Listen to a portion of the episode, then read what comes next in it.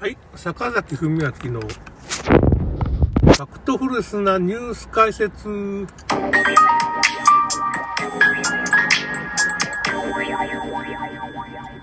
ません、ちょっと朝ごはん食べながら、なんか、適当に配信してすいません。あとですね、まあその、コオロギはね、やっぱりね、アミノ酸として混ぜてくるらしいんですよね。TikTok でね、ちょっといろいろ検索して、最近 TikTok すごいな。TikTok の情報がやばいですね。あのー、調味料としてコオロギパウダーを使うと、コオロギって書かなくていいんですよ。アミノ酸って書くことができるんですよね。素晴らしい。そういう表示義務の闇ですね。コオロギはまあ酸化グラフェンなんで、血栓症になるんで、まあ、この酸化グラフェンをまあ、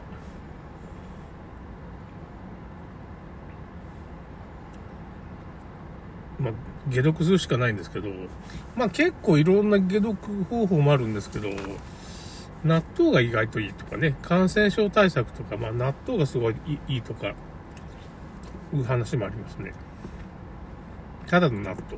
ただの納豆がその感染症の予防とか、いろんな解毒作用もあるという恐ろしいですね。だ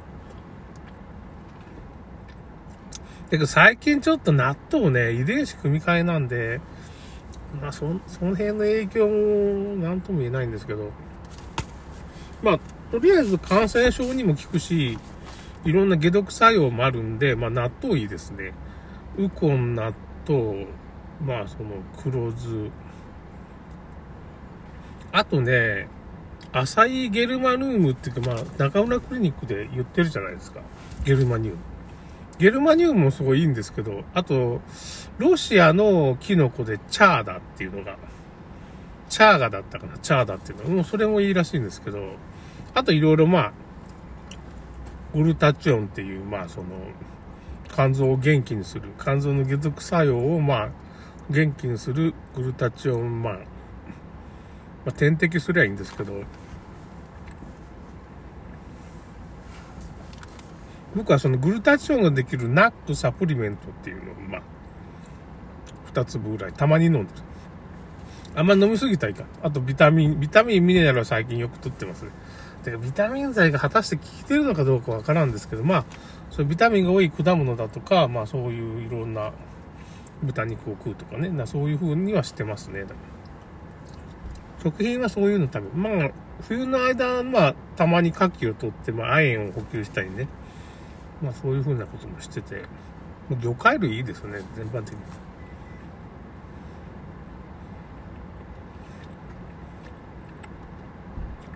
それでまあ、コオロギか。コオロギ特集っていうのもまあ、その泣いて生まれてきたけれども、まあ、コオロギ特集があって、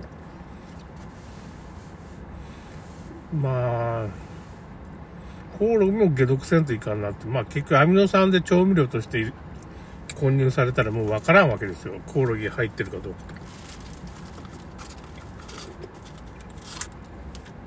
と。なんでコオロギ酸化グラフェンをそう、僕らに食べさせたいのかっていうのは、まあ、闇が深いんですけど、僕らの体を電池化して何を言ってんだって話になるけど、僕冗談抜きで、酸化グラフェンは次世代電池のまあ最有力候補なんで、酸化グラフェンを人間の体の中に入れると、それが電池化、電池になっちゃう。電池になっちゃう。生体電池みたいなものになっちゃうんですよ。それでその生体電池で電気を貯めて、その電池が、だから酸化グラフェン自体がその自己組織化して、その電子回路みたいになっちゃうんですよ。体の中で。しかも電池も供給すると。電源にもなると。で、まあ僕らの体の中にいろいろ混入してるナノチップっていうのが、まあ入ってて、あの、チップチェッカーっていうね、そのザウルスさん、ザウルスの法則っていうホームページのザウルスさんが言ってるそのマイクロチップをまあ検出するスマホアプリが、まあ確か iPhone はないんですけど、その、Android の方で、僕も入れて、チップチェッカー3.3っていうのを入れてるんですけど、バージョン3.3ですけど、まあ、だったような気がする。まあ、それで、チェックすると、もう、マイクロチップが入ってるって、ナノチップが、まあ、打った人のが残ってたら、そ、それが表示されるっていう風な仕組みになってるんです。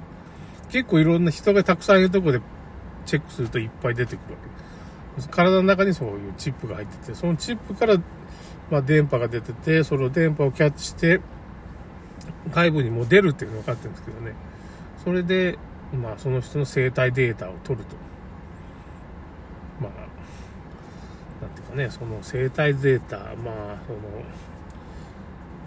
それを送ることができるってことですね。だから、その、デジタル管理社会っていうのはね、人間の脳を直接そういう、なんていうかな、コントロールしてしまうようなこともできるんです。そういうテクノロジーらしいんですけど。だ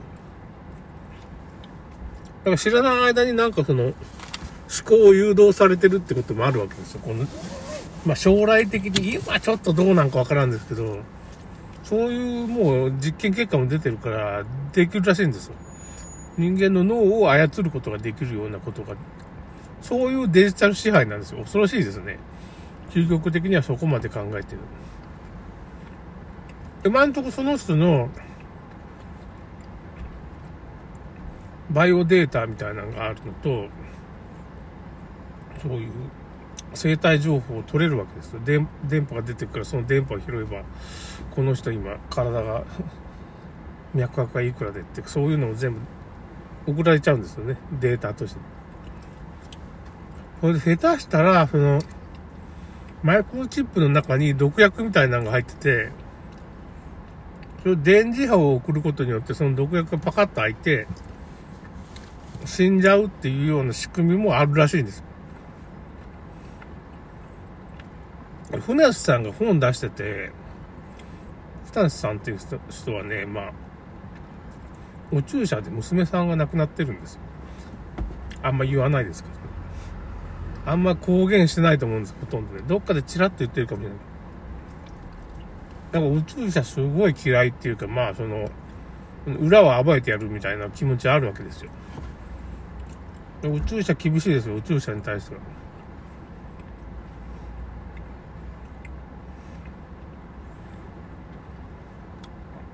またリンク貼っときましょうか。船瀬さんのその、で、このマイクロチップの中にもう毒が入ってて、まあ暗殺することができる遠隔操作でね、5G とかで。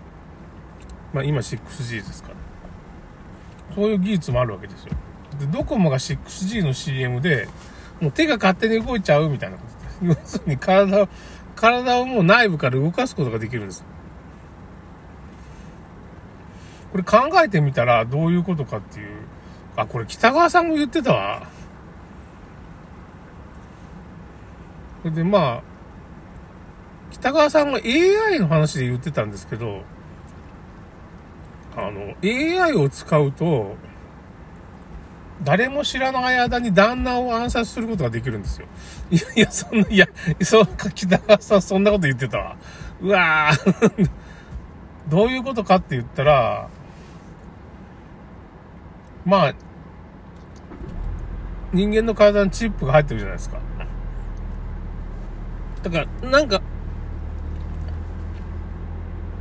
まあ、それとはまた違うんか。その、車がおそらく自動運転というか、まあ、車にそういう、なんていうかね、その、AI みたいのを搭載したとするじゃないですか。車の制御システムに。そこにハッキングしてしまうと、もしその、チャット GPT みたいな人工知能で、そこをハッキングできたとしたら、ま、できるんですって。原理的に。人工知能で車のその AI っていうのを乗っ取ったとしたら、例えばその車が、まあ、5秒だけ運転不能になると。まあ、10秒でもいいけどね。というデータを書き換えて、ウイルスみたいなのを送って、車をハッキングしたら、それをく旦那さんが運転してる車を。10秒だけ運転不能になんですよ。ブレーキが効かなくなったりするわけですよ。ドシャーンとぶつかって。崖とかだったらそのまま落ちて死んじゃうっていうかね、その、交通事故を遠隔操作で起こす、起こすことができる。遠隔操作っていうのかな？まあ、ハッキングだね。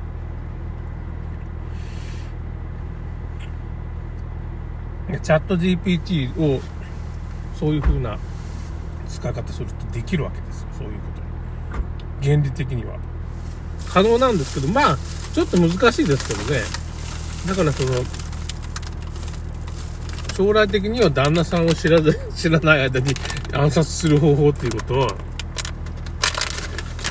ャット GPT の今倫理規定みたいなのがあるんですけど、それが外れてしまうと、外すことできるんです。脱獄って言って。そのルールを外したチャット GPT を作ることはできるんですよ。エンジニアだったら。チャット GPT が、まあ、車の AI を乗っ取って旦那さんをこっそり殺すという、まあ、これ小説ネタしましょう。ちょっと、ちょっと、今思いついちゃったよ。小説ネタします、これ。そういうことができるんですよ。まあ、恐ろしいですね。殺人事件みたいなこと起こっちゃうんですね。AI を使った殺人事件。だから今 AI がすごい反対されてるっていうか、イタリアで使用禁止みたいになってるんですよ。どうしてかっていう、そういう闇の問題が結構たくさん出てくるってことですね。ということで終わります。それではまた。